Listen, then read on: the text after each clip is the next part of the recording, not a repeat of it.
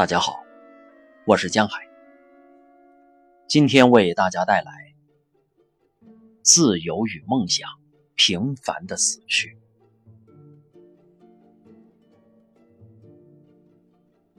那是一种自由的感觉，在那里，你会觉得自己是自由之身。这种感觉你是无法理解的。只有经历过战事的人才会懂。我亲眼见过那些人，他们一喝醉就会开始喋喋不休的提及往事。他们很怀念自由奔放的感觉。这些特种部队在斯大林的命令下从不退缩。你会去打仗，你会活下来，然后领到一百克廉价烟草。也可能会有上千种不同的死法，被炸得支离破碎。但是如果你够努力，你可以骗过所有人：死神、长官、战争伤员，甚至是全能的神。你可以骗过他们，然后活下来。自由总伴随着寂寞。我明白这一点，所有去过反应炉的人也同样明白，就好比战场前线的壕沟一般。恐惧和自由，无论如何都得活下去。这不是过着平凡生活的人可以理解的。还记得他们是怎么训练我们，让我们随时备战的吗？结果我们仍没有做好心理准备，我还没有准备好。两位军方人士到工厂里叫我出来。你可以分辨汽油和柴油吗？我问。你们要派我去哪里？你问这个是什么意思？你是自愿去切尔诺贝利的？军事专长是火箭燃料，这是一项机密的专长。他们从工厂直接带我过去，我身上只穿着 T 恤，他们甚至不让我回家。我说：“我要先告诉我妻子，我们会告诉她。”不算军官，巴士上约有十五人。我很欣赏这些人。如果要我们去，我们就去；要我们做工，我们就做。如果他们要我们去反应炉，我们就会爬上反应炉的屋顶。在离撤离的村庄外，他们立起了守望台，士兵们拿着来福枪驻守其中。周围有障碍物。还有标志写着：“这条路已受到污染，严禁通过及停留。”四周都是灰色的树木，上面撒着辐射去污液，这简直让人发疯。刚开始几天，我们都不敢坐在地上或草地上，我们都是快步跑动，而不是走。如果有车经过，我们会立刻戴上防毒面具来抵挡尘土。轮班结束后，我们会坐在帐篷里。几个月过后，一切都正常了，就像平常生活一样。我们从树上摘梅子，去抓鱼，那里的梭子鱼大的惊人。晒干后可以拿来下酒。大概有人跟你说过这些了吧？我们还踢足球，我们还下水游泳。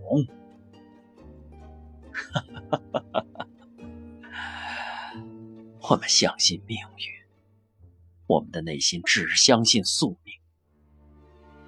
我们不懂医学，我们并不理性，这就是苏联人的心态。我只相信自己的命运，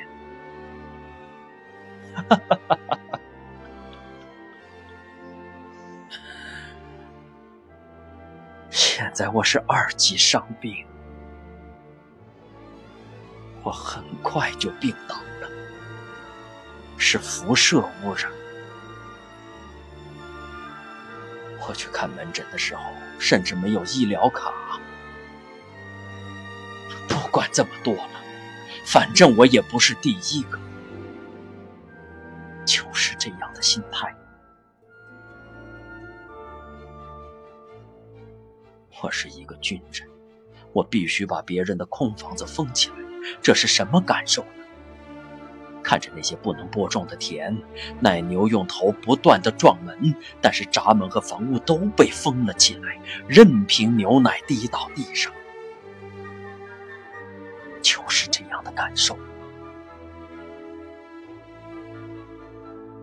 在尚未撤离的村庄里，农民们会酿制伏特加卖给我们，我们有很多钱可以用，工作的薪水是之前的三倍。军队每天发放的补贴也是之前的三倍。后来我们接到一项命令：平时喝酒的人，第二期任务时可以选择留下。喝伏特加到底有没有效呢？至少有心理作用。我们选择相信，正如我们对其他事业深信不疑一样。农民的生活过得很顺利，他们播种，等作物成熟，然后收割，听任一切自然发展。他们不需要跟沙皇或是政府交涉。航天飞机与核电厂也与他们无关，首都的会谈也一样，不关他们什么事。他们不敢相信自己的生活环境已经大不相同了。这就是切尔诺贝利，他们从未离开此地。开始有人中风死亡了，他们静静地打包种子和西红柿。炉子上的玻璃杯炸开了，他们就再摆一个回去。你说应该要销毁、掩埋所有东西，我们的确这么做了。我们禁止他们劳动，剥夺了他们生活的传统意义，我们成了他们的敌人。我想要自愿去反应炉。别担心，其他人对我说：“每个人在解除动员前的最后一个月，都会被派去反应炉屋顶。我们会在这里待六个月，和预先指定的一样。在居民撤离五个月后，我们便被派到反应炉了。知道我们将去反应炉屋顶工作后，有人开着玩笑，也有人严肃地讨论着。”在那之后，我们也许还有五年可活，说不定还有七到十年可活。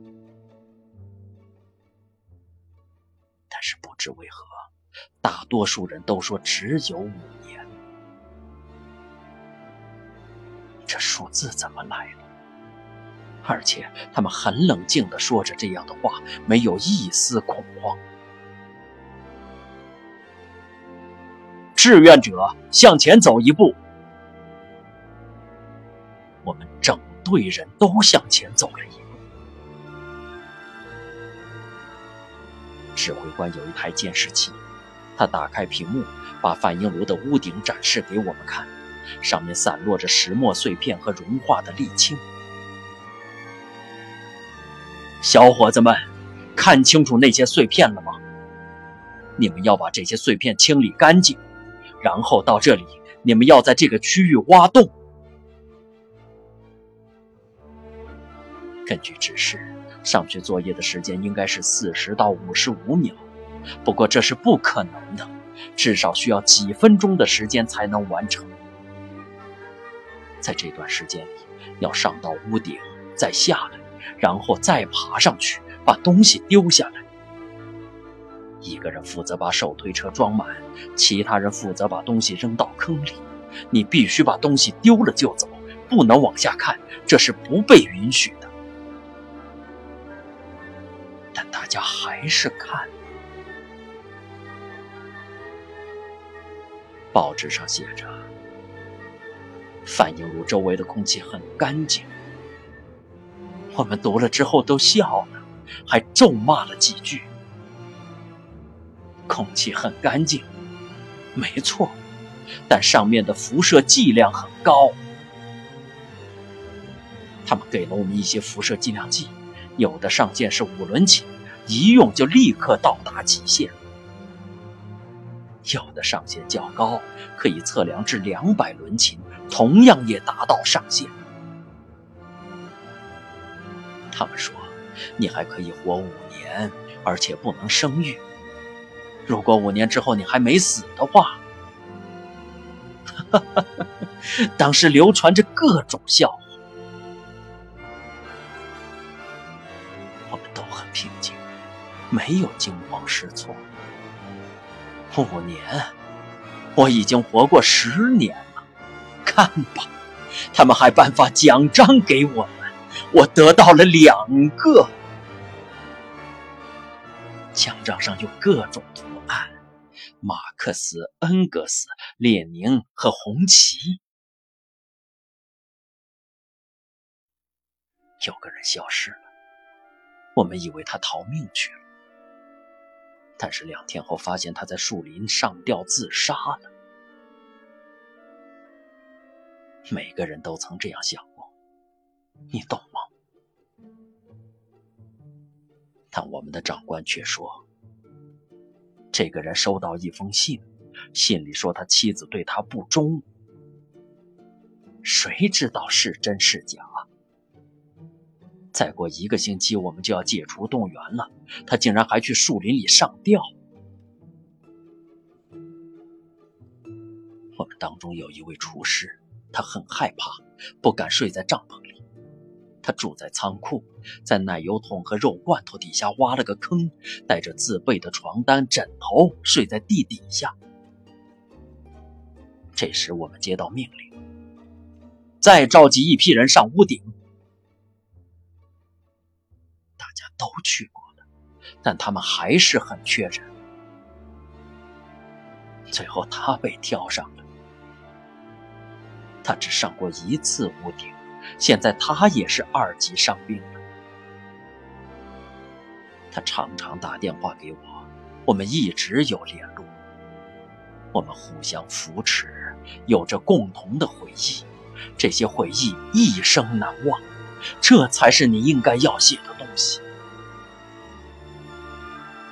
报纸上写的东西都是骗人的。我们自己缝补防护用具、铅衣、内裤，这些都没有写到。我们穿着含铅的橡皮衣服，但我们另外还做了含铅的内裤。我们很注重这一点。在一个村庄，他们带我们来到两家妓院。我们这群男人六个月没有回家了，六个月没有碰女人了。我们通通进去，反正当地的女孩也会在路边站街卖淫。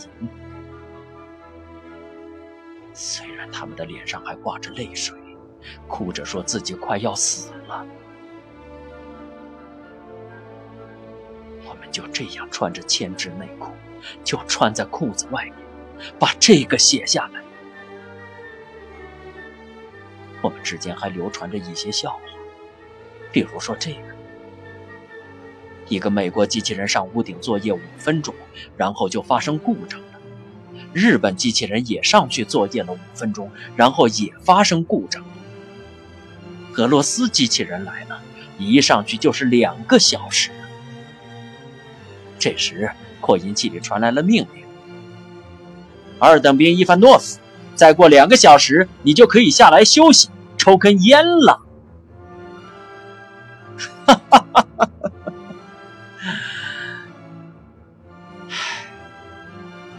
上屋顶之前，指挥官会下达指令，我们这些人都站在一起。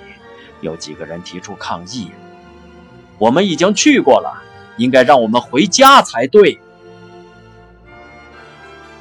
就我而言，我的专长是燃料，但他们还是派我上屋顶。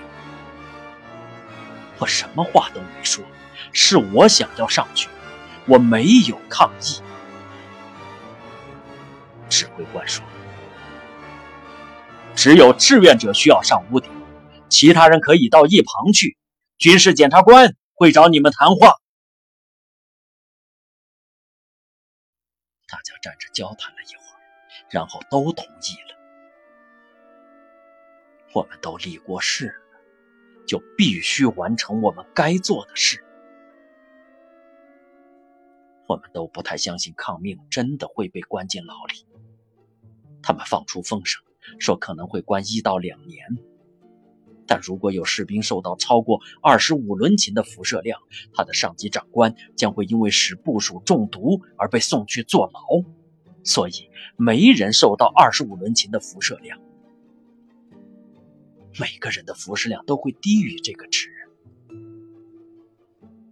这样讲你懂吗？